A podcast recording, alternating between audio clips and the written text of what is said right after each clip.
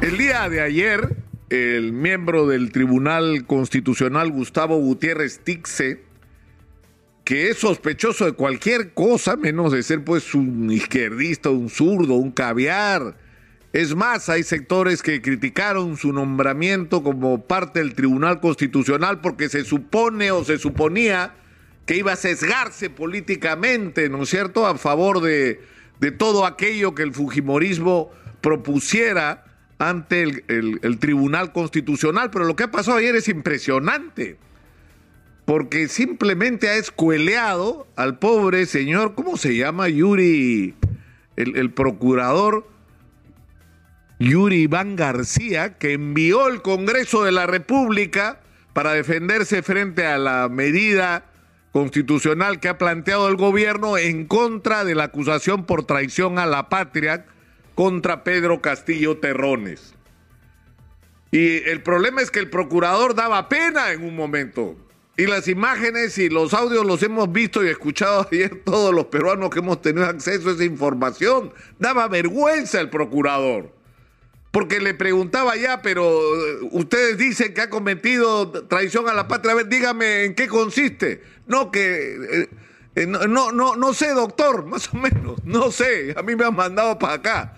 Más o menos, o sea, ha sido sinceramente vergonzoso, pero no es responsabilidad del procurador. No es que el procurador sea un mal procurador, ni, ni siquiera necesariamente que sea un mal abogado. No, el problema es que lo que le ha, le ha mandado a hacer el Congreso de la República es defender algo indefendible. Es decir, en el Perú tenemos un problema muy serio tenemos un, problema con un presidente que ha demostrado una enorme ineficiencia en la conducción de la gestión pública.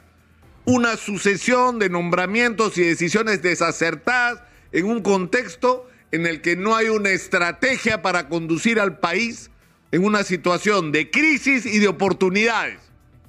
El presidente ha fallado en eso que tiene que ver con la gobernabilidad y la gestión pública. Pero tiene un problema más grave el, problema es que el presidente está asediado por acusaciones de corrupción que según la Fiscalía de la Nación lo comprometen directamente.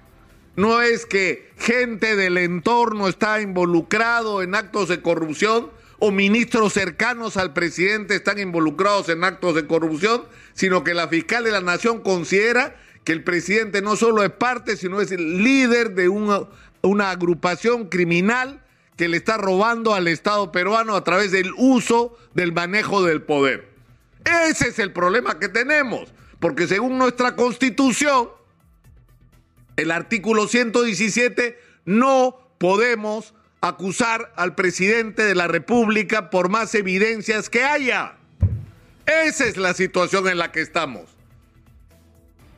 Estamos bloqueados frente a la posibilidad como país de enfrentar una situación tan compleja como esta porque tenemos una barrera constitucional. ¿Cuál es la alternativa frente a esa barrera constitucional? Una interpretación del artículo de la Constitución que permite vacar al presidente por permanente incapacidad moral.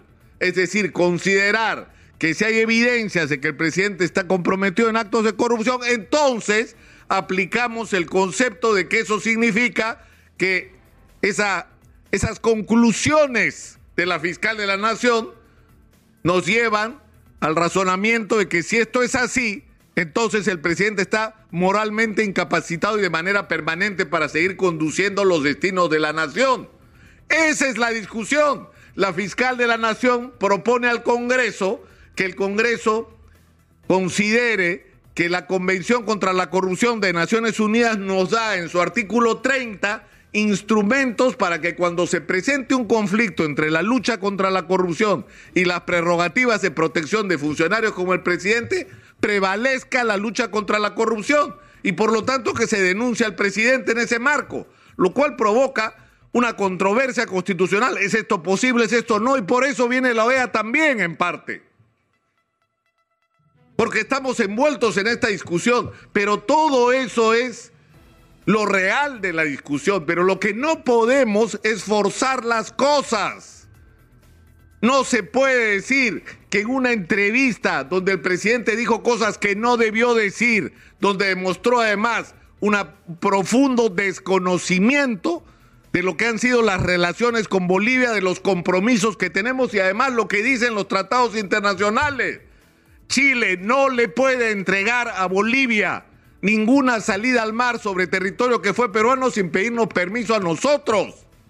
Y parece que el presidente no lo sabía o se le olvidó, si es que lo sabía, que fue una declaración impertinente, equívoca, lo que quieran, lo que quieran, pero considerar que eso es una traición a la patria es pasar a un nivel de desesperación por agarrarse de cualquier cosa con tal de vacar a Pedro Castillo y eso está mal porque eso tiene consecuencias en el futuro, porque se crean precedentes cuando las cosas se hacen mal, igual que está ocurriendo con la desesperación por hacer modificaciones legales, en algunos casos claramente constitucionales, para crear un contexto favorable al Congreso en su bronca con el Ejecutivo, y donde los cambios se están produciendo no en función de las necesidades de cambiar la constitución en el Perú en aspectos claves como por ejemplo el artículo 117. Yo me pregunto, ¿por qué no cambian el artículo 117 de la constitución que tantas pesadillas nos está causando?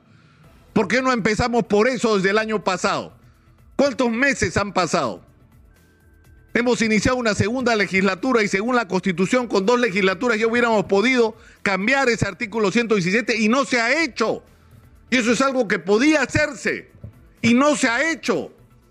Y lo que han hecho es una serie de medidas desesperadas, quitándole al presidente o al Ejecutivo facultades para plantear cuestiones de confianza y tratando de protegerse de, la posibilidad del cierre del Congreso y, y, decidiendo en función simplemente a las circunstancias y no mirando en el largo plazo para resolver este complejo problema de las relaciones entre el Ejecutivo y el Legislativo y hacerlas no solamente más fluidas y más razonables y más democráticas y más equilibradas, sino pensando además en el servicio a la sociedad, darle a la sociedad los mecanismos de control sobre quienes ejercen el poder.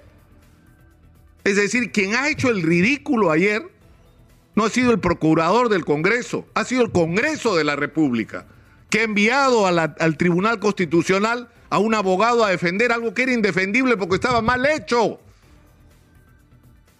Y esto resulta para la gente que ha seguido a la mayoría del Congreso, que ha ido a marcha, que creyó que en este país había habido fraude electoral y que les habían robado la elección, que creyó que el profesor Castillo era un comunista que nos iba a lanzar por el abismo de Venezuela, que creyó que el presidente Castillo era un proterrorista y que creyó que ahora sí el presidente Castillo se va a caer porque ya encontramos la fórmula de la acusación por traición a la patria.